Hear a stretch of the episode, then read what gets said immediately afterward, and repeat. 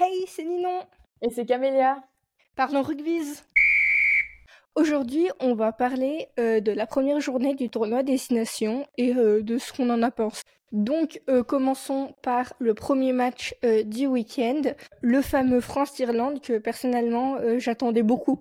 Pour moi, c'était un peu genre la finale avant la finale. France-Irlande, l'année dernière, on avait commencé avec France-Italie. Tu vois, on avait commencé doucement à se mettre dedans. Et là, on commence avec un boom.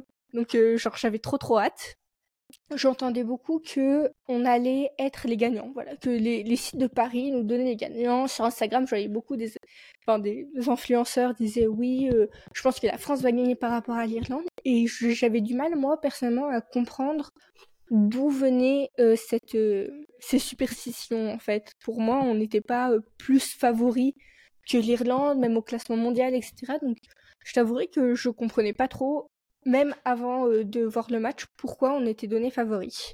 Oui, et puis surtout après euh, la Coupe du Monde 2023, euh, je pense que l'Irlande avait plus besoin de se venger que, que, la France, de montrer de quoi elle était capable. je pense que la déception était peut-être un peu plus grande de l'autre côté de la mer Celtique, en sachant que les Français ont un petit peu du mal à rentrer dans leur tournoi de façon générale. Après, moi, je suis pas sûre pour la déception pour plusieurs raisons. Premièrement, bah, on était très bien placé au classement mondial. Deuxièmement, c'était en France. Et troisièmement, on n'est pas passé à cause, entre guillemets, d'erreurs d'arbitrage à un point près où c'était vraiment euh, tu chipotes, quoi. Alors que l'Irlande, ils ont été très déçus parce qu'ils avaient leur, la meilleure équipe irlandaise qui n'a jamais existé en rugby. Ils étaient numéro 1 mondiaux avant de commencer le mondial. Et pourtant, en fait, en quart de finale, encore une fois, ils n'ont pas réussi euh, à, aller en demi-finale, ce qui est en soi en fait leur histoire, l'histoire du rugby euh, irlandais. C'est on arrive en quart de finale et on ne va pas plus loin. Oui, exactement. Mais c'est pour ça que pour moi, c'est vraiment l'année où, où, ils mettaient vachement plus de la pression. Je pensais que ça allait être très serré. Voilà, c'était mon avis de base. Mm. Parce qu'il y avait aussi des joueurs manquants, entre guillemets, des joueurs phares qui manquaient euh, des deux côtés. Oui. Euh. Oui, oui, oui. Côté irlandais, euh, c'est sûr qu'il n'y a plus leur légendaire capitaine Sexton. Donc il manque ce, ce, leadership en fait de Johnny Sexton qui est qui est toujours été ou nous a semblé en tout cas ces quatre dernières années où ils ont été très forts, très importants pour l'équipe d'Irlande. Oui, c'était c'était un pilier, ça c'est sûr. Et euh, du côté français, euh, beaucoup d'absents. On a déjà euh, Antoine Dupont qui donc a décidé de pas jouer les six nations pour aller s'entraîner avec l'équipe du rugby à 7 pour les Jeux Olympiques. Ce qui n'était pas forcément le plus dramatique, mais par contre, on a toute une équipe qui a fallu repenser puisque il y a tout ce qui est Thibaut Flamand, Melvin Jaminet, Rome Taofi Fenois, Gelon et aussi Miafou qui n'était pas là. C'est énormément de joueurs qui, qui manquent en fait. Personnellement, j'ai été aussi étonnée par les choix de la composition de l'équipe de la part du corps d'entraîneur français. Euh, notamment, en fait, quand je regardais le banc avant le match, donc j'ai regardé la composition et le banc, et en fait, je me suis dit, il y a plein de gens sur banc que moi j'aurais mis en titulaire, euh, notamment Cameron Walkie. Parce que quand tu mmh. regardes le nombre de mmh. touches qu'on a manqué et tu regardes le talent de Cameron Walkie pour les touches, tu te dis, mais, mais il est entré vraiment à la fin et tu te dis, mais quand tu vois que tu perds autant de touches et j'aimerais bien juste comprendre. Moi, je pense que euh, le, 15 de départ, c'était surtout pour affronter un peu euh, le jeu euh, un peu physique et de blocage défensif que, l'Irlande a de base. D'où l'explication qu'il n'y avait pas forcément des, personnes un peu plus douées autres que, ça. Mais c'est vrai que pourquoi est-ce que la réaction a été un peu tardive, je ne sais pas. Oui, puis moi, ce que j'ai noté, euh, beaucoup, c'est en fait des, gros problèmes d'organisation et de communication de la part du 15 de France. Mais euh, en fait, tu voyais qu'il y avait juste un gros manque de leadership. Je ne mets pas le blâme du tout sur Grigory Aldrip qui a sa première cape en tant que capitaine de l'équipe de France. Enfin, ils sont vraiment un groupe en fait dans cette équipe de France à la l'idée à mener. Il n'y a pas vraiment euh, une tête. En Irlande, on a l'impression que tu avais vraiment Johnny Sexton qui tirait tout le monde vers le haut et qui menait ce groupe, en fait, qui était vraiment la tête de groupe. Là, dans le 15 de France, tu as plutôt un groupe, donc avec euh, Dupont, Jolon, Aldrit, etc. C'est des gens qui ont joué ensemble depuis qu'ils sont tout petits. Oui. Et du coup, euh, quand il manque des personnes comme ça, bah en fait, l'équipe manque d'organisation et manque de communication et ça se ressent.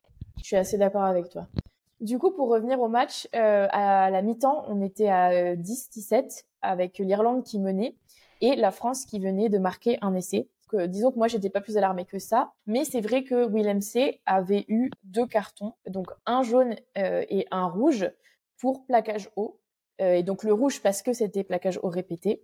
En fait, ce qui s'est passé, c'est que deux cartons jaunes automatiquement tu les transformes en carton rouge parce que c'est inadmissible de faire deux erreurs aussi dangereuses en fait dans mm. un même match. C'est pour ça que l'arbitre était obligé de sortir le carton rouge. Sauf qu'après la décision du bunker est revenue et sur le deuxième carton, le deuxième carton est de toute manière transformé en carton rouge parce que c'était tellement grave. Donc je pense que Willem C on va pas le revoir avant un bon moment. Mm. Euh, il va sans doute passer devant la, il va sans doute, il va passer devant la commission des rugby et euh, même, est-ce qu'il a encore sa place en équipe de France? En fait, c'est une hmm. vraie question. J'ai entendu euh, des commentaires euh, qui disaient que d'après eux, Williamson n'avait pas, enfin avait perdu son niveau international. moi, je suis pas d'accord. je pense qu'il a des vrais talents. Le premier carton ne m'a pas choqué. C'est vrai qu'il a tendance à, à, faire attention, mais alors c'est vrai qu'une deuxième faute est la même.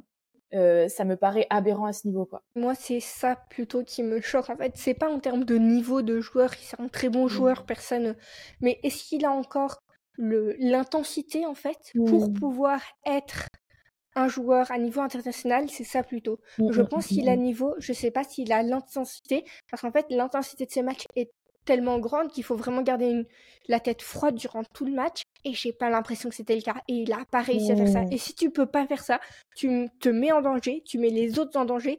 Et en plus, moins important par rapport au, danger, mais tu fais perdre ton équipe en fait en faisant mmh des erreurs comme ça qui sont idiotes. J'ai entendu euh, que Grégory Aldrit a dit on peut pas euh, mettre tout le blâme sur un joueur. Mmh. Je mets pas tout le blâme sur un joueur, mais je mets le blâme de ses erreurs sur lui. Oui, c'est sûr, euh, avoir une personne en moins, ça, ça quand même, ça, ça déstabilise un petit peu euh, le terrain. Après, euh, je tiens à dire un peu pour apporter un peu de nuance que les Irlandais étaient particulièrement bons pour ce match. Je ah trouvé très impressionnant. En fait, ils ont ils, ont fait ce qu'ils savent faire depuis toujours. Ils sont au top de leur niveau. c'est un jeu extrêmement rapide et une défense qui qui est assez physique et qui vole les ballons. En fait, on avait vraiment énormément de mal à avoir le ballon. Euh, On avait du mal à voir le ballon. Leur défense était du béton armé. Et aussi, un truc que j'ai noté durant le match, c'est que nous, en France, on a de la chance, on a des très bons ailiers. Mm. Donc, on a Penaud, on a là, il avait mis euh, Moefana, mais on a aussi Louis Bielbiaré. Et si on n'avait pas Louis Bielbiaré, on a Gabin Et si on n'a pas Gabin Villière, on a du Mortier. Donc, en termes d'ailiers, on est plutôt pas mal. Mais là, nos ailiers n'arrivaient pas à avoir la balle. Et quand ils arrivaient à avoir la balle, ils la tenaient pas. Moi, je, je vois Damien Penaud qui essaie de réceptionner la balle et qui fait un truc comme ça avec sa main. mon Dieu, j'étais là, c'est pas. Je m'effondrais devant la télé. J'étais, j'étais complètement démunie. Je me disais, mais on n'y arrive pas. Oui, bien sûr. Et puis euh, au rugby, en fait, enfin le rugby, c'est la vitesse qui compte parce que la vitesse, mm. c'est de l'espace et de l'espace, c'est euh, des opportunités euh, de marquer. Ça, c'est sûr. Et là, les Irlandais avaient un jeu extrêmement rapide et surtout, j'ai trouvé l'eau impressionnant. Il était suractif en, en île. C'était Low et Bundiaki. Moi, je sais que mes parents, qui mes parents suivent un peu le rugby, mais de loin. Euh, enfin de temps, ils suivent un peu les compétitions internationales mhm. de temps en temps.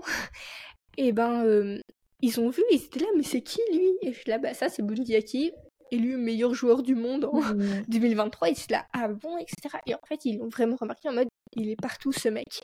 Un truc un peu bizarre sur Bundiaki que j'ai remarqué, c'est qu'il n'y avait pas de son numéro sur mhm. euh, son maillot. Il n'y avait pas Irlande, il n'y avait pas de sponsor, il n'y avait pas son nom. Et je sais pas pourquoi, j'ai essayé de chercher, mais j'ai pas réussi à trouver. Donc, euh, s'il y a des gens qui savent, n'hésitez pas à nous le dire. Parce que. Un petit mystère. ouais, j'ai pas trop compris. oui, oui, oui. Bon, bah en tout cas, euh, score final 17 pour la France et 38 pour l'Irlande. Euh, je vous avoue que ça fait très mal. j'étais, j'étais sonnée. disons qu'on a vraiment encaissé la deuxième mi-temps. On n'a même pas eu de point de de bonus euh, défensif. Mm. C'est vraiment très violent. Je pense que ça peut servir de leçon pour euh, l'équipe de France en termes d'organisation, de communication. J'aimerais quand même finalement pointer deux petits points positifs, moi, que j'ai eu pour tirer sur une petite note positive pour ce 15 de France. C'est euh, deux remplaçants qui ont eu tous les deux leur premier cap lors de ce match. C'est Possolo Tulagi. J'espère que je prononce bien son, son nom de famille. Je suis désolée si ça dit Tulagi. J'ai essayé de chercher, je n'ai pas trop trouvé, donc on va dire Tulagi. je trouve impressionnant. Dès qu'il est rentré, bam, bam, bam. Sa présence se faisait vraiment ressentir, donc ça, ça m'a impressionné personnellement. Et aussi, le deuxième point positif, c'est que euh, Lucu, enfin, c'est un point un peu négatif, mais qui va se transformer en point positif. J'étais un peu déçue par Lucu durant mmh. ce match, durant toute la première mi-temps, etc. Et je, je le voyais, je le sentais pas en forme, je le sentais pas prendre des bonnes décisions comme on peut le voir d'habitude. Il y avait des gens euh, où j'étais qui disaient oui, non, mais euh, en fait euh, la charnière Dupont et Tamac, ils ont l'habitude de jouer toujours ensemble, c'est pour ça qu'ils sont si bons, etc. Et je non mais cet argument ne vaut rien du tout. La charnière Jalibert et Lucu jouent ensemble en club aussi. Donc en fait, euh, cet argument n'a aucune base. J'ai juste trouvé que Lucu était pas du tout en forme. Mais par contre, quand il a été remplacé par euh, le demi de mêlée Nolan Le Garec, donc euh, c'est le demi de mêlée du Racing, il m'a vraiment surprise dans le dans le bon sens de la chose et je me suis dit waouh, un mmh. courant d'air frais là. Les entrées de Tulagi et de Le Garec m'ont vraiment fait du bien et m'ont redonné un peu d'espoir. Moi, à la fin, personnellement, mon espoir, c'était pas qu'on gagne le match, mais c'était qu'on le perde avec le bonus défensif. Ah, bah, ce qu'on n'a malheureusement pas fait. Mmh, mmh, mmh, non, mais c'est sûr. C'est vrai que je pense que, ouais, au bout de, de 20 minutes, là, dans la deuxième mi-temps, euh, enfin, c'était, ouais, pour moi, c'était un peu plié. Euh, c'est, et, ça, j'imagine que tu le ressens aussi sur le terrain. Et ça, ça aide pas. Euh, en termes ah de, de, moral. quoi. C'est sûr qu'un carton, au-delà de perdre un joueur, c'est dans la tête aussi. c'est dur à encaisser. Ouais tu vois aussi le stade, quoi. Le stade qui mmh. s'éteint.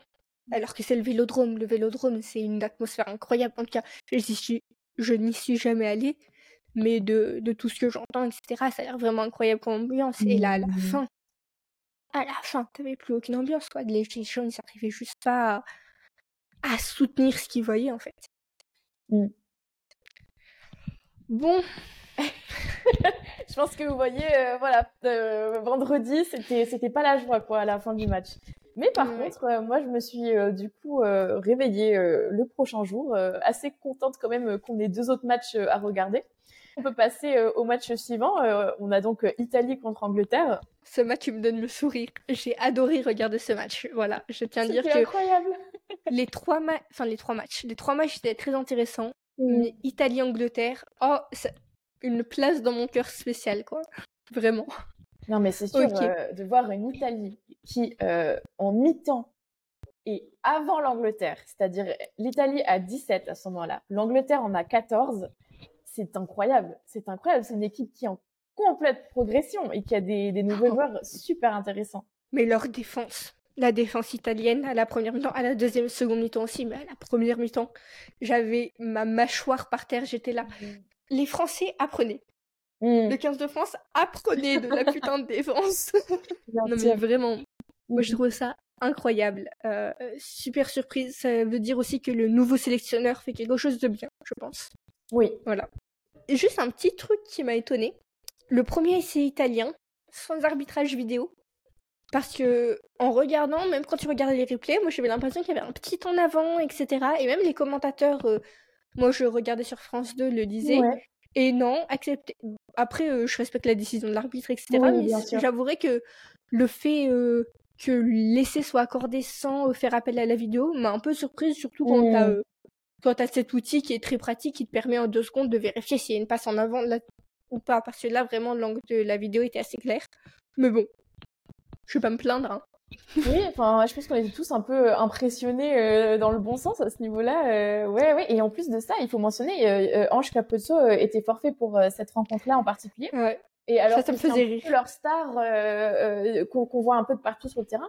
Et là, de voir qu'ils arrivent à faire ça sans cet élément qui d'habitude semble être clé, euh, d'autant plus, quoi. Oui, Je tiens à dire que j'ai toute ma compassion qui va euh, vers Ange Capuzzo. Ange, si tu m'écoutes, euh, sache que c'est ok d'avoir des gastro de temps en temps.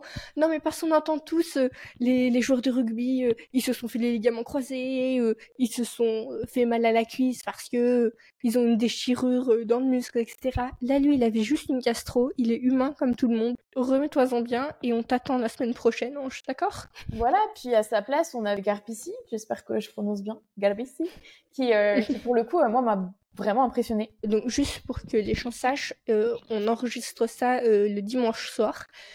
Et j'ai pas réussi à trouver les statistiques des matchs pour les pénalités, mais ce que j'ai noté parce que j'ai pris des petites notes durant le match, c'est la discipline des deux équipes sur le coup. Mmh. En tout cas en première mi-temps où j'ai trouvé qu'il y avait quand même assez peu de pénalités, mmh. surtout pour l'Italie qui est d'habitude une équipe où je trouve fait beaucoup d'erreurs idiotes et se prend beaucoup de pénalités. Et là, ça n'a pas été le cas et ça m'a aussi impressionné.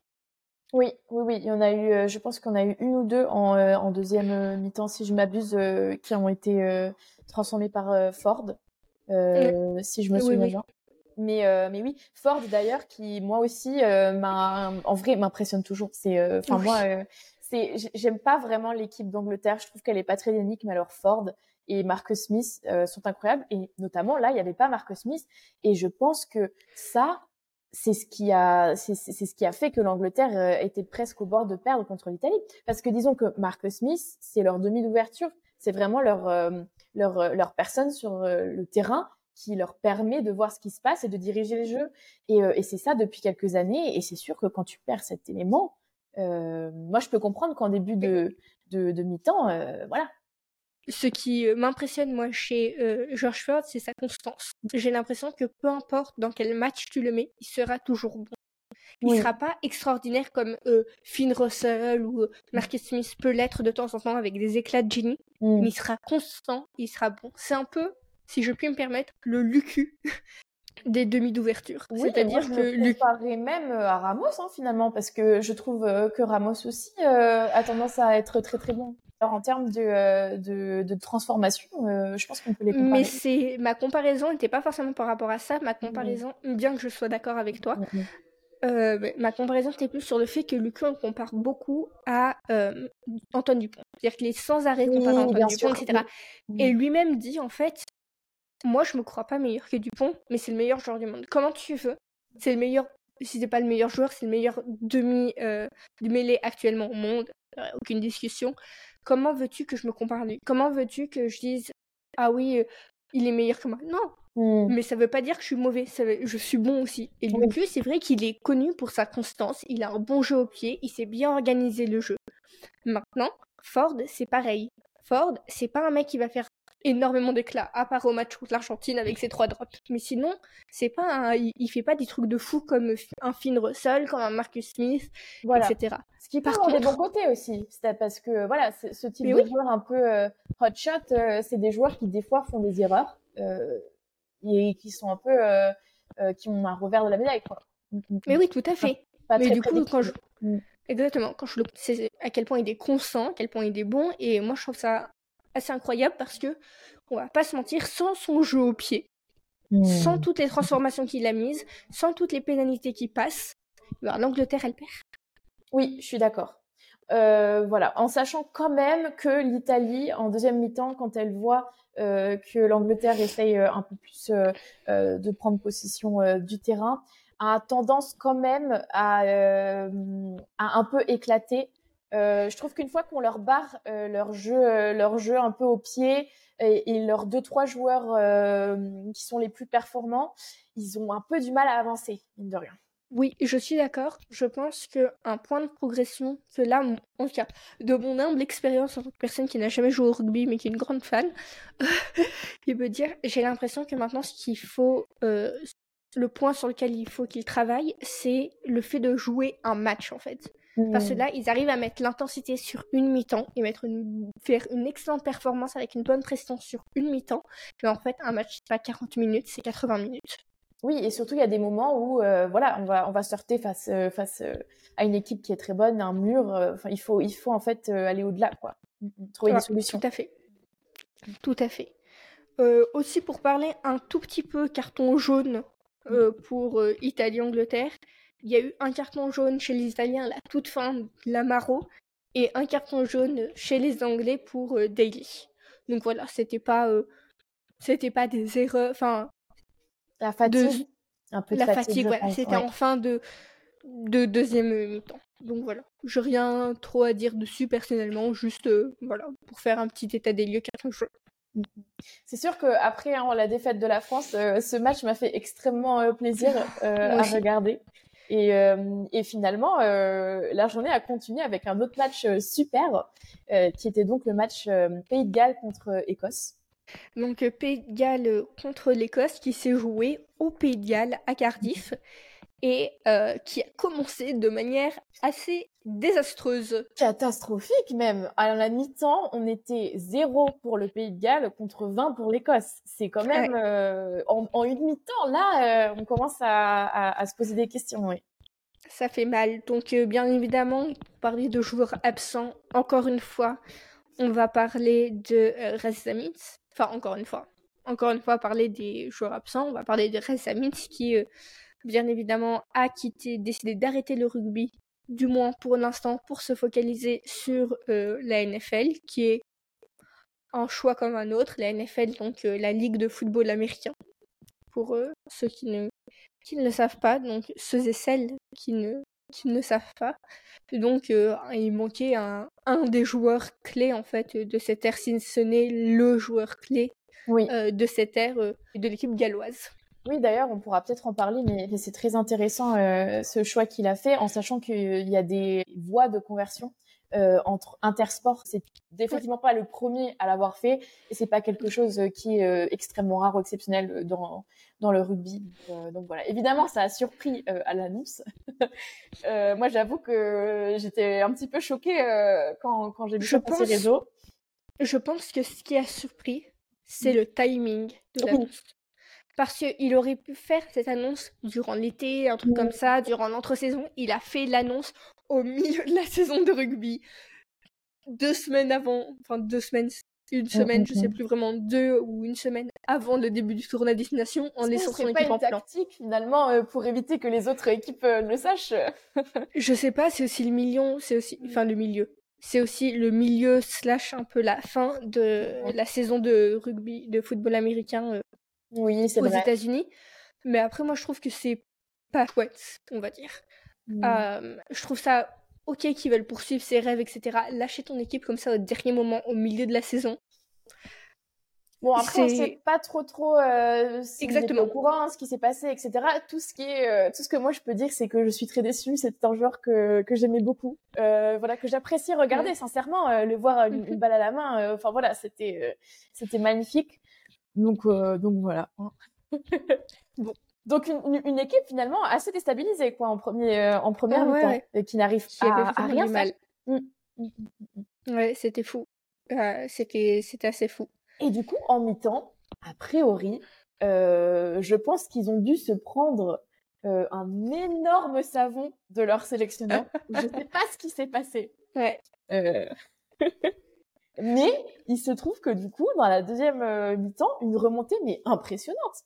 Mais la remontada du siècle. C'est ça. Moi, à la fin. J'ai jamais vu ça. Enfin, je dirais peut-être pas jamais, mais c'est très très rare ça. Autant dans les deux matchs précédents, France-Irlande, je suis pour la France. Italie-Angleterre, par principe, je suis pour l'Italie. Oui. Écosse-Pédiale, j'ai pas vraiment d'opinion. Mais avec la remontada, moi j'adore les underdogs. J'adore euh, allez, je, suis comme tout le monde, dire que si j'ai l'impression que tu vas perdre, je vais être pour toi, je veux qu'il y ait un film faire sur le truc, etc. Mais du coup, là, la fin, à un point après, j'étais là, je m'en fiche. Les Écossais font une erreur, et ensuite, euh, le Pays de Galles transformé là. Allez, le Pays de Galles Alors que j'ai rien contre l'Écosse, et que l'Écosse a fait un match très correct. Voilà, donc un sport final, euh, donc 26 pour, euh, pour le Pays de Galles et 27 pour euh, l'Écosse. C'était vraiment, vraiment, vraiment serré, avec une transformation qui a été donc ratée en plus du côté du Pays de Galles. Donc en fait, une équipe qui aurait totalement pu gagner au final. Un truc aussi qui est intéressant de noter, que l'Écosse est passée à rien du tout du point de bonus offensif parce qu'ils ont marqué que 3 essais. Et par contre, le, Pays de Galles, eux, ont le point de bonus défensif avec les deux. Donc il y a une histoire de et et de ou, comme on vous l'avait expliqué euh, dans l'épisode précédent. Et bien là, dans ce cas-là, ils ont le et, ce que personnellement je trouve est un peu rare. Donc ils ont marqué 4 essais et ils ont perdu un moins de 7 points. Du coup, ils ont 2 points de bonus défensif malgré leur défaite. Alors que le Pays de Galles, ils ont même pas réussi à marquer 4 essais. À la fin, à la 80e minute, il y a euh, Vandermeer qui écrase le ballon sur la jambe de d'un gallois, je sais plus lequel. Euh, du coup, il n'y a pas eu essai finalement. Mais c'était.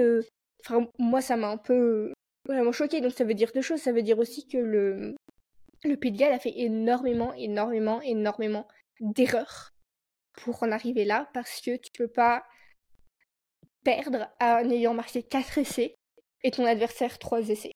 Oui, sans c'est là où on voit la limite. C'est là on c'est une équipe qui n'est pas très très stable malheureusement euh, de par son environnement euh, de sélection, euh, avec la fédération, des joueurs qui qui viennent et, partent, c'est sûr.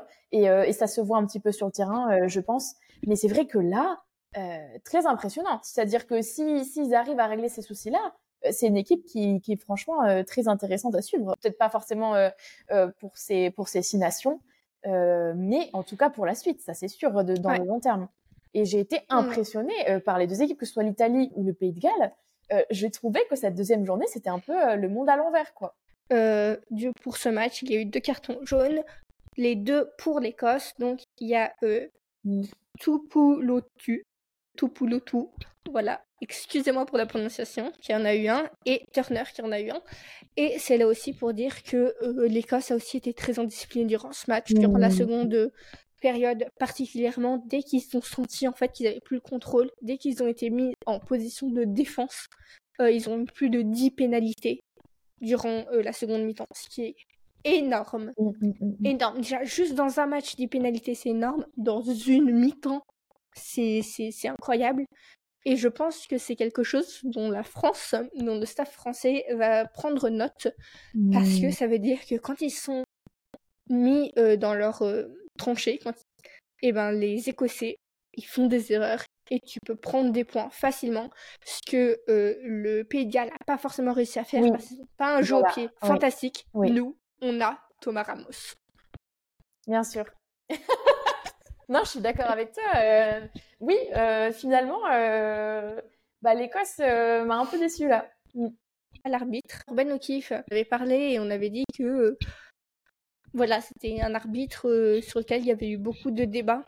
Et de après, oui. Oui, oui, Après ses performances. Et moi, je pense, je pense toujours qu'il ne mérite pas le titre, le, enfin, le prix d'arbitre de l'année en 2023. Mm. Par contre, il montre aujourd'hui, encore une fois, qu'ils sont très bons arbitres parce que le match a été très très bien arbitré et avec son équipe, ils ont fait un boulot extraordinaire sur ce match, j'ai trouvé. Oui, moi j'ai vraiment rien contre euh, Ben O'Keefe. Euh, moi j'ai bon euh, pour reprendre un peu le, souci, moi le souci a été plus avec l'organisation, je pense de, de la Coupe du Monde 2023. moi ça me choque pas du tout qu'il revienne arbitrer. C'est quand même un arbitre iconique euh, du sport. Euh, je veux dire, mhm. ça fait un moment qu'il est là, il a, il a, il a prouvé euh, sa place. Hein. Moi, je. Oui. et puis là, il, ne donne rien à redire, effectivement. Je, je suis bien d'accord. Donc, on a décidé que chaque semaine, pour chaque journée en fait de ce tournoi, on allait faire notre top 6 de performance des équipes. Donc, c'est la performance juste sur la journée de rugby et pas sur le niveau de l'équipe de manière générale. Et ensuite, euh, l'idée qui on s'est dit ça pouvait être sympa, on a vu ça un peu sur euh, d'autres podcasts, c'est qu'à la fin du tournoi, on fasse un peu nous notre gagnant, pas en fonction des points, mais en fonction des performances de chaque équipe, de faire une moyenne et d'avoir du coup un petit classement euh, autre que le classement final de qui a gagné le tournoi destination 2024. Donc Camélia, je te laisse commencer. Numéro 6, qui est à la dernière place cette semaine? Moi, je vais mettre l'Angleterre. Moi j'ai mis la France euh, parce que je trouve j'ai été vraiment j'ai mm. l'Angleterre j'arrivais à avoir des points positifs. La France j'ai pas réussi. La France c'était très compliqué pour moi. C'était une telle déception face à mm. l'Irlande. On n'a pas du tout été au niveau. En fait c'est juste par rapport à où on est actuellement et où on a été. Oui ou bien d'une autre manière où on a été et où on devrait être en fait. ce qu'on peut faire et ce qu'on a fait. Exactement. Et toi, euh, pourquoi l'Angleterre, du coup, à cette sixième place? L'Angleterre, euh, sincèrement, euh, les voir jouer là en première mi-temps contre l'Italie, j'ai trouvé que franchement, c'était une équipe complètement perdue, quoi. Enfin, non, non, ça allait pas, ça allait pas. Cinquième position, du coup, moi j'ai l'Angleterre. La France. Parce que Ouais, donc bon, en fait, au final, c'est pas très différent. On se rejoint, voilà. C'est ces deux équipes qui ont, ont, grandement déçu là on s'attendait mieux en fait. On Mm. s'attendait mieux. Bien que l'Angleterre ait un peu euh, à ramasser euh, les miettes euh, à la deuxième seconde mi-temps, c'est pas euh, c'est pas ce qu'on attend d'une équipe qui nous d'une équipe et d'un peuple qui nous fait un peu. Nous, on est arrivé troisième au Mondiaux 2023. T'es là, ouais, t'es arrivé troisième, t'as failli te faire battre par l'Italie. Ouais, bien sûr, c'est ça, ça, ouais. ouais, ouais. Donc voilà. Ensuite, euh, quatrième position, Camélia. J'ai mis l'Écosse. Aussi. Euh, bon, euh, c'est pas forcément. euh, Si, il y a eu un souci de discipline, ça c'est sûr, en deuxième. Voilà. Et, et au- au-delà de ça, je- oui, je sais pas ce qui s'est passé. Moi, je pense qu'ils auraient pu être juste une place au-dessus s'ils avaient eu leur bonus offensif. Parce qu'en fait, à la fin de la euh, première mi-temps, ils avaient trois essais. À la fin de la deuxième mi-temps, ils avaient trois essais. C'est ça. Ils ont pas. La deuxième mi-temps, ça les a complètement déstabilisés et euh, et euh, peut-être est-ce que c'était parce qu'ils n'étaient pas à la maison, ils étaient à Cardiff, donc chez l'adversaire, peut-être un petit peu joué, mais mais en tout cas la fatigue, ça, c'est sûr et il faut qu'ils apprennent pour la suite quoi. Parce que c'est une très bonne équipe. Et là, Mm. on n'a pas vu tout leur potentiel du tout. Et j'ai entendu des gens dire Oh, ils nous font peur pour euh, la France la semaine dernière. Moi, personnellement, ils me font pas plus peur qu'avant après cette performance. Non, C'est toujours une équipe qui m'inquiète un peu parce que c'est une très bonne équipe. Mm. Mais j'ai pas plus peur maintenant. À la limite, si j'ai plus peur maintenant, c'est vu la performance de l'équipe de France euh, de vendredi. Oui, C'est c'est sûr, c'est sûr. Après, euh, ça a toujours été une équipe un petit peu imprévisible, hein, euh, voilà, faut le dire, et Mhm. qui qui a pas forcément la meilleure ambiance de groupe euh, de toutes les équipes Oui. euh, possibles. Qui est menée en fait aussi par euh, Finn Russell. Et Finn Russell est un joueur très imprévisible. Il a du génie, c'est sûr. Mais euh, il a, je trouve, une mentalité. Et c'est vraiment personnel. Et c'est après avoir vu quelques interviews, j'ai regardé aussi une partie du documentaire Netflix. Et je trouve que c'est quelqu'un qui est très centré sur lui-même. et qui est très euh, moi, moi, moi, moi, ma performance, moi, mon truc, moi, je veux gagner. Oui, je veux gagner pour mon pays, mais c'est moi qui vais les faire gagner. Et je trouve qu'en fait, avec cette mentalité-là, au rugby, c'est un peu compliqué d'avoir une bonne ambiance de groupe et de Mm. faire des bonnes choses. en fait. Exactement, exactement. Donc euh, une équipe qu'on peut jamais euh, trop trop prédire. Donc euh, c'est sûr, pour moi, elle perd pas de, elle, elle, elle démérite pas dans le dans la suite du tournoi. Ça ça prédit rien du tout. C'est juste que là, pour ce match en particulier, voilà, ça ça allait pas. Exactement. Ensuite, numéro 3, moi, j'ai mis le Pays de Galles. Tout pareil, le Pays de Galles. Voilà. Parce qu'ils m'ont impressionné en deuxième mi-temps, mais la première mi-temps, euh, c'était pas ça. La première mi-temps, c'était du grand n'importe quoi. Mm. Euh, j'ai j'ai pas compris ce qui se passait pour être honnête. Je regardais, je dis mais pourquoi je regarde ce match en fait? C'était un peu ça. Donc euh, juste pour cette première hein. mi-temps, Ah oui oui, à la maison en plus devant leurs supporters. euh, oui oui. Ouais, j'avais mal pour eux. oui. Mm, mm, Mais euh, ils se sont rattrapés. euh. S'ils avaient fait une deuxième mi-temps comme la première mi-temps, ils auraient été avec la France. Ils auraient été là en dernier, en sixième avec la France. Mm. Mais c'est pas le cas. Donc je pense que ça va être euh, intéressant de, de les suivre, de voir euh, la semaine prochaine comment ils vont se débrouiller. Deuxième position? Moi j'ai mis l'Italie. Ouais, pareil, l'Italie. L'Italie, très impressionnante, je l'attendais vraiment pas. Parce que ce qui s'est passé, c'est que on avait vu que c'était une équipe qui était capable de, de tenir sur un terrain pendant, la, euh, pendant les dernières Six Nations. Mais ça n'a pas tenu, pour le coup, pour la Coupe du Monde. Euh, et moi, il m'avait impressionné leur destination, mais déçu pour la Coupe du Monde. Alors, je savais pas trop où me tenir, et je me suis dit, bon, bah, a priori, euh, c'est une équipe qui, qui se cherche encore, quoi. Ouais, Mais là, je trouve que leur, euh, disons que ce qu'ils ont acquis euh, reste en fait. Et euh, c'est là, il faut, il faut évidemment peaufiner et, et aller au-delà. Mais je veux dire, euh, il y a une vraie avancée euh, qui, je pense, va perdurer quoi. Ça fait tellement plaisir de voir ça. Et pour le rugby italien, je pense que ça a tellement de signification. C'est tellement important, euh, ce match-là, des résultats comme ça pour le développement du rugby en Italie et pour le rugby italien. Donc ça, ça fait trop plaisir. Comme on disait par rapport à la France, que euh, par rapport à ce qu'on s'attendait, ils n'ont pas été au niveau. Là, c'est le contraire. Ils ont surpassé toutes mes attentes avec un jeu incroyable, une défense qui, moi, je n'ai jamais vu l'Italie défendre comme ça avec cette férocité. Euh, donc, et en plus, devant leur public à Rome, ça faisait tellement, tellement, tellement plaisir à voir. Donc, c'est une deuxième place qui, pour moi, montre bien. Et cette très bonne entrée dans le tournoi destination et c'est une deuxième place d'encouragement. Je sais bien qu'au classement général, machin, machin, ils sont pas deuxième, mais dans mon cœur, dans les performances de ce week-end, ils le sont. Mmh, mmh, mmh, non, je suis assez d'accord. Et puis euh, voilà, ça, a tenu euh, trois points, c'est rien. Trois points, c'est rien euh, face à une équipe d'Angleterre qui historiquement est, est emblématique. Donc bien sûr, c'est magique de voir ça. Je pense que oui, l'Italie est en train de d'être sur une pente montante et, j'ai hâte de voir la suite, ça c'est sûr. Donc pour finir, notre numéro 1 qui est bien évidemment L'Irlande. Voilà, qu'on a toutes les, mi, euh, toutes les demi. Euh, c'était magique de les voir jouer. Euh, je trouve que là, ils sont au top de leur forme. ils déméritent pas. voilà, je pense que Tout moi, à fait. le rugby irlandais, c'est le rugby que j'aime bien voir, que j'aime bien jouer. Et c'est aussi le rugby vers lequel je trouve les, les règles convergent aussi. Je pense qu'ils ont un, rugby très moderne, en fait. Et c'est très beau à voir. En fait, ils ont leur rugby et ils font la loi. Mmh. Et c'est juste un match parfait, entre guillemets. C'est-à-dire qu'ils jouent, c'est la deuxième nation mondiale, ils jouent contre les quatrièmes mondiaux et ils sont parfaits. Et ils font aucune erreur et ils nous étouffent, ils nous étouffent, ils nous étouffent, ils nous étouffent. Je suis d'accord, c'est pas la meilleure performance de l'équipe de France, mais ça n'enlève absolument, absolument rien à l'exploit qu'ils viennent de faire. Parce que je suis désolée, moi je considère ça comme un exploit. Mmh, mmh, je suis d'accord. Et puis leur rapidité, moi, je, garde vraiment ça. Euh, euh, c'est quelque chose euh, qui, sur lequel il faut qu'on travaille, quoi. Mm, mm, mm. Oui, parce que leur rapidité et leur capacité à ralentir notre jeu. Exactement. Exactement.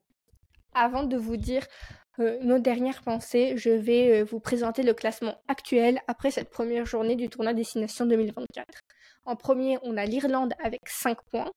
En second, on a l'Angleterre avec 4 points. En troisième, on a l'Écosse avec 4 points aussi, puis le Pays de Galles avec 2 points, puis l'Italie avec 1 point, et on finit par la France, dernier, avec 0 point. Je pense qu'on va pas recommander ça. Euh, non, on n'a pas besoin. Ça parle de, ça parle de soi-même, ouais. Ok, dernière, euh, dernier commentaire, dernière petite pensée, Camélia. Oui, moi je voulais un peu parler euh, des nouveautés euh, de ces six nations là qu'on a pu voir en réel pour cette journée-là. Il y a le nom des joueurs qui est apparu sur les maillots. Je mhm. pense que c'est très intéressant comme évolution dans le rugby. Je suis pas forcément pour, voilà, parce qu'en fait avant c'était juste leur leur numéro qui avait sur le maillot qui indiquait leur position. Donc maintenant on a leur nom. Et euh, l'explication derrière, c'est que de plus en plus, le rugby est un sport qui se démocratise avec de nouveaux publics euh, pour lequel il est plus facile de comprendre le jeu et de, se familiariser avec, euh, avec les joueurs s'il y a leur nom marqué sur le terrain. C'est sûr que le rugby est un jeu qui se fait à plusieurs, en équipe. Et voilà, normalement, il n'y a pas d'individu. Et de marquer ce nom, ça individualise en fait le jeu. Donc c'est pour ça que moi je suis pas totalement pour. Euh, on peut me, on peut me, me traiter de conservatrice un peu euh, sur ce point-là. Mais, mais je trouvais que c'était joli le fait que ce soit pas comme le foot avec, avec en fait des joueurs qui se distinguent par eux-mêmes. Mais donc voilà, c'est à noter. Je sais pas si tu as des, des avis là-dessus. J'ai pas vraiment d'opinion là-dessus. je comprends les deux côtés en fait, mmh. et je pense que aussi, ça peut être une bonne idée que ce soit de manière temporaire. Le temps que le rugby se démocratise, etc. Et juste pour les grands événements. Donc pour le tournoi destination, pourquoi pas. Pour la Coupe du Monde, pourquoi pas. Par contre, pour euh, la tournée d'automne ou la tournée d'été, je verrai pas forcément l'intérêt parce que de toute manière, les gens qui ne sont pas fans de rugby ne regardent pas euh, ces événements. Et donc, on n'a pas besoin d'individualiser plus les jours que ça. Oui, pourquoi pas. C'est une solution euh, assez élégante. Oui, oui. Et euh, pour terminer, deuxième nouveauté, c'est euh, des protège-dents euh, connectés. Euh, voilà, je ne sais pas si vous en avez entendu parler. En fait, euh, il y a une des, des, des blessures les plus mortelles au rugby, c'est les commotions. Et, et, en fait, ces nouveaux protège-dents qui ont une puce à l'intérieur permettent d'envoyer des, des statistiques sur les chocs aux équipes médicales des joueurs. Donc euh, moi je trouve que c'est pas mal. Il y a, je pense, des critiques venant des joueurs eux-mêmes mmh qui, euh, qui, qui en fait doivent changer d'équipement et s'adapter à ces nouveaux équipements qui des fois les gênent ou ne sont pas ceux pour lesquels ils sont habitués. Euh, pour ma part, je pense que pour leur sécurité, euh, c'est super. Après, c'est pas euh, une nouveauté technologique qui va, je pense, pouvoir être distribuée au plus grand nombre de joueurs, notamment les joueurs amateurs, qui en fait sont ceux qui souffrent le plus de commotions qui ne sont pas traitées. Une bonne nouveauté, mais qui vise pas forcément pour l'instant le public qui en a plus besoin. Adéquat. Voilà. moi, je suis assez d'accord avec toi. J'ai entendu Thomas Ramos un peu s'en plaindre en disant que lui, pas s'en plaindre dans un que lui, il trouvait ça dommage que ce soit directement devenu obligatoire et que ce soit pas d'abord passé par euh, un essai sur la base du volontariat de chaque joueur. Mm. Moi, je pense que c'est juste positif. En fait, au bout d'un moment, tu as 15% des commotions cérébrales qui sont pas détectées sur le terrain. C'est hyper dangereux. Je connais des gens qui ont plusieurs commotions cérébrales et en fait, ça a des, des effets à vie, mm. notamment des mal de tête, des migraines extrêmes, des problèmes de vue, des problèmes de concentration, des, en fait, des connexions neurologiques ne fonctionnent plus bien. Donc pour moi, c'est juste extrêmement important d'avoir euh, ces protège-dents. Euh, en effet, je suis d'accord avec toi, il coûte très cher. Il me semble autour de 400 euros le protège-dents. Mm. C'est énorme et c'est vrai qu'en fait, il faudrait. Mais je pense qu'au fur et à mesure, le prix va sans doute euh, descendre avec euh, l'ancienneté de la technologie. Après, au-delà du prix, euh, c'est des données qu'il faut savoir euh, lire, avoir une équipe médicale. Qui oui, oui. Mais enfin voilà, en fait, c'est au-delà du prix, c'est une organisation qui, je vois mal, peut, qui pourrait très difficilement s'implémenter en fait en club amateur. mais pourquoi pas? Pourquoi pas? Si ça peut se faire, ce serait super. En effet. Donc, je pense que c'est tout pour ce podcast. Donc, si vous avez aimé, n'hésitez pas bah, à nous rejoindre euh, la semaine prochaine pour euh, un nouveau débrief de la deuxième journée euh, du tournoi Destination. Et sur ce, bah, c'était Ninon. Et c'était Camélia. Et on vous fait la bise.